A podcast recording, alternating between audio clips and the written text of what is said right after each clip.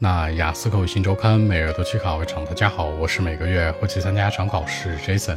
今天和大家分享讨论一下关于你的雅思口语考了两次五点五分，一个月的时间如何提升到六到七的那些事儿，主要看三个维度。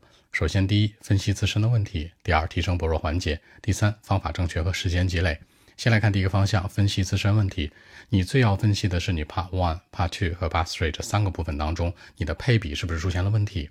很多人的复习都是说把注意力放在 Part One、Part Two 上，是 Part Three 我不准备，差不多打一打就行了，我就想要一留分。大家要注意，如果你考了两次或者以上五点五分，你就要分析这个问题了，是不是你的配比出现障碍了？也就是说，你的精力当中呢，一定要把 Part Three 作为主体，Part Two、Part Three 作为主体，然后 Part One 相对来说减少一些复习的量会更好。也就是说，你的精力有限。那如果你真的想考得一个比较高的分数，或者上一个分数段的话，从五点五到六，或者到六点五，甚至到七，那你的第三部分一定要把它提上来，非常关键。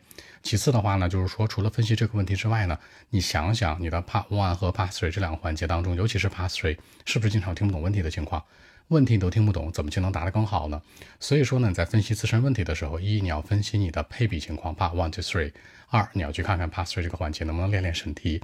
你可以把剑桥官方的题啊，包括世界啊市面上的坊间的一些预测题啊什么的，所有的提问都整合出来，看看 Part Three 你能不能听懂，能不能读懂，这点特别关键。第二，提升薄弱环节。这个薄弱环节一般是 Part Two 和 Part Three，其实更大的侧重是在 Part Three 上，提升两个内容：一，瞬时回答问题的能力。什么叫瞬时啊？这个问题抛给你之后，你马上作答，这个能力是很难的。就是很多人吧，是习惯说平时呢准备 Part Three 或者 Part Two，那你都习惯说准备。那 Part Two 这个环节没问题，有一分钟，对不对？但 Part Three 不是一个问题抛过来，类似于像写作一样，第三方的题。那这个时候呢，你要产生一种马上去应对这个问题的能力。比如说啊，大部分中国人都抽烟吗？哎，大部分人在公共场合抽烟好不好啊？这件事儿，第三方这种题，你要马上给出来一个结论和论点和观点。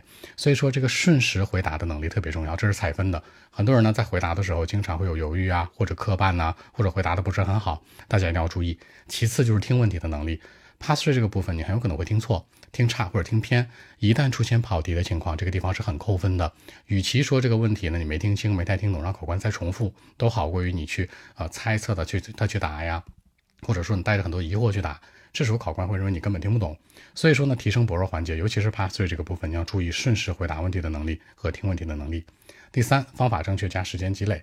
那一个月的时间呢，基本上是四周，对吧？四周的时间，每天啊，如果你可以拿出来大概两到三个小时去专门复习口语的话，其实这个时间是很充裕的。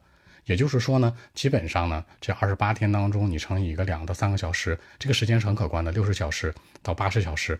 所以说呢。